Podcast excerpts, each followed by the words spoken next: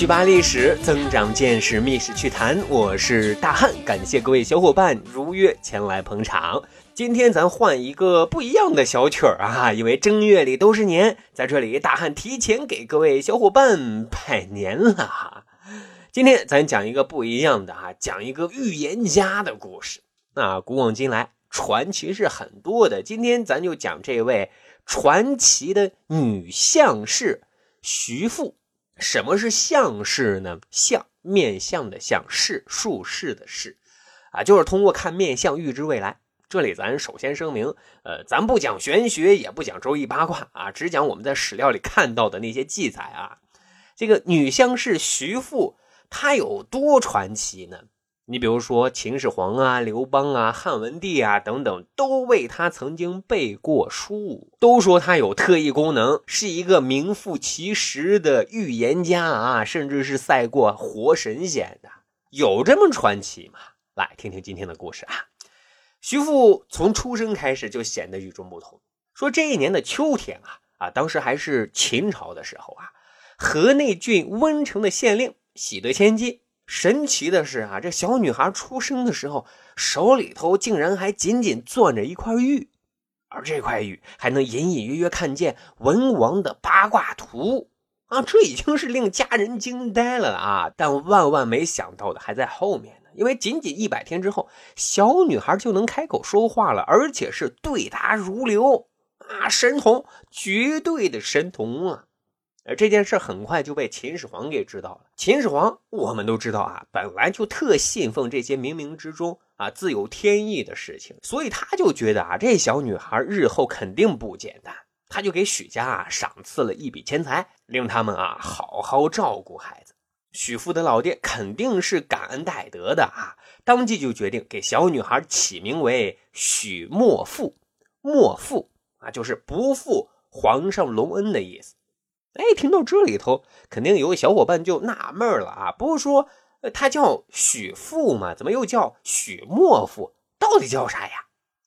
啊，其实老爹起名叫许莫父，而他自己后来给自己改名叫许父了。至于原因，就是他发现了自己的特异功能，那他可以预知未来呀。话说呢，小女孩天赋异禀，很多达官显贵都来看望。啊，说来也奇怪，小女孩看见有些人总是笑嘻嘻的，但是也有一些人，小女孩看见了总是哭哭啼啼的大闹。啊，本来家里人也没有多想，小孩子闹脾气这很正常的。但是万事啊，你不敢仔细推敲，因为后来有人就发现了一个惊天的逻辑。啊，那就是小女孩笑盈盈相待的这些人，日后好事连连，喜上眉梢；而小女孩哭哭啼啼相待的这些人，日后都是各种倒霉催的，霉运是接二连三。哎呀，这一来二去，十里八乡的人都知道，这小女孩呀，可是不能轻易相见的。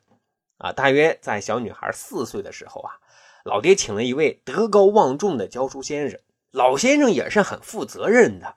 很快，他就发现了小女孩的与众不同，因为半年的时间，他就能认字四千多个，背诵经典更是能过目不忘。而且他还时常发现啊，这小女孩经常对着那块刻有八卦图的玉发呆冥想，啊，他就想尝试把八卦的来历啊、含义啊给小女孩讲一讲。本来以为这些都是特别晦涩难懂的，但是万万没想到，人家小女孩听的是津津有味。啊，甚至还是刨根问底，老先生都有点接不住了，赶紧就给小女孩的老爹说：“令爱具有天人之姿，非我等凡夫俗子所能教习之。”啊，就是说您家爱女啊，我教不了，学问不够，您还是另请高明吧。那，这边老爹没辙，但神童不能半途而废呀，娃娃的教育是不能耽误的。于是他就打算拜黄石公为师。那黄石公是谁呢？咱们后面再讲啊。这里您只需要知道，他被称为以上老人，下批神人啊，是高深莫测、仙风道骨，最擅长的就是相人之术。但是很可惜啊，他们跋山涉水前去拜访拜师，却没能找到黄石公，只能遗憾而归了。啊，说后来有一天呢，小女孩正在家门口玩，有一个头发花白的老翁前来讨水喝。那小女孩赶紧就回去端水，可是回来之后却发现老翁不见了，而门口的石狮子旁边却多了一个用绢啊啊包裹的书，封面上写着“心气密旨”，啊，这是什么书呢？小女孩打开赶紧一看啊啊，全是有关相人之术的内容。啊！凭借直觉，小女孩赶紧跪拜呀，因为她觉得刚才的老翁应该就是黄石公啊，这是专程前来点拨他的呀。啊，自此呢，小女孩是潜心研读心气秘旨，并将相人之术与阴阳八卦结合起来，形成自己独有的相人之术体系。结果就是她的特异功能，呃，更加强大了，更神了。啊，说有一次他哥哥的好朋友到他们家来玩耍，小女孩看到了，就对哥哥的朋友说：“你赶紧回去，你母亲病重，尽快医治，或许还有救。”啊，哥哥的好朋友一听，觉得不太可能啊，因为刚从家里出来，母亲还好好的，怎么就突然重病呢？但是这里得强调一下啊，因为此时小女孩的相人之术早已经声名在外，稳妥起见，那那还是回家看看吧。啊！结果一回家，果真老母亲痛苦不已，哀嚎呻吟着。小伙子赶紧去喊郎中。啊，这得亏抢救及时，老母亲才转危为安啊。而这件事呢，后来又成为大家口口相传的例证了啊。小女孩的名气那可就更大了，很快很快就惊动了曾赏赐他们家银两的秦始皇啊。秦始皇就说啊，这小女孩这么神。赶紧给我看看啊，自己能活多少岁？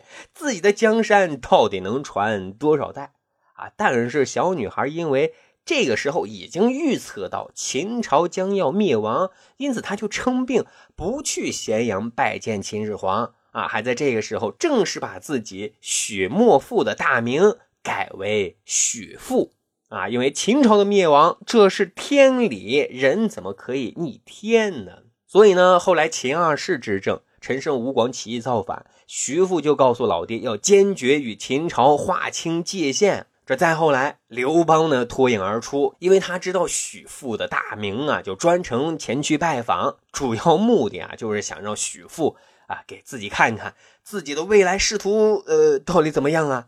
啊，许父一看不得了啊！刘邦的确有天子之气呀！啊，当然，刘邦是非常大喜的啊，说我真当上皇帝，肯定不忘记你。哈，后来的事大家都清楚啊。呃，楚汉相争之后，刘邦称帝，当然他也信守诺言，没有忘记许父，封许父为明慈亭侯。而这一年的许父封侯，他的年纪也才仅仅。十九岁呀！当然呢，在楚汉相争的过程当中，还有一件事儿特别绝哈啊！当时刘邦手下有一个降将魏王豹啊，他有一个侧室名叫伯姬，他曾经请许父给自己看过面相。许父看过之后就说啊，伯姬是天子之母。哎，这事儿呢就很快传到了魏王豹的耳朵里，他很开心啊。呃，我媳妇儿那是天子之母，那我是什么？哎呀，光想想就美呆了。于是呢，这魏王豹为了实现自己的野心，就背叛了刘邦啊，要自己去打天下。结果没多久就被刘邦给 KO 掉了。啊，刘邦这爱江山也爱美人啊，啊，就赶紧把魏王豹的美妾薄姬给撸了过来霸占。哎，再后来呢，薄姬跟刘邦生了一个儿子，名叫刘恒。而刘恒那可真是天选天子啊！在经历了各种朝堂斗争之后，竟然果真坐上了龙椅，成了汉文帝啊！因此，汉文帝对于许父更是有一种感恩戴德的情愫在这里头呢。其实。历史上关于许父的相人之术还有很多很多的记载，这其中还包括咱们前面一集讲的成年人要为自己的任性买单啊，说的周亚夫，其实他的命运也是许父给他解的密呀。总之，他就是一个神一样的存在啊，超级预言家，没有不灵验的时候。但是古人也常讲啊，天机不可泄露。那许父呢？破解和解密了那么多的未来和未知，他的结局怎么样呢？在许父五十岁大寿的时候，汉文帝呢专程为他举行了庆典，而之后许父就向汉文帝提出自己要退休了啊，还有一些时间想写一些东西流传给后世。汉文帝一想，觉得也对啊，就批准同意了。许父这哎就跑到了陕西商洛的深山里隐居起来，潜心著述啊，一直活到了八十四岁的高龄。因此呢，许父就被世人称之为历史女相士第一人。哎呀，真是了不得呀！其实大汉也有一个秘密呀，大汉也是隐藏在民间的呃小预言家呀。啊，大汉就预言各位小伙伴能在兔年学业突飞猛进，未来前途似锦。啊，恭祝大家！新春愉快！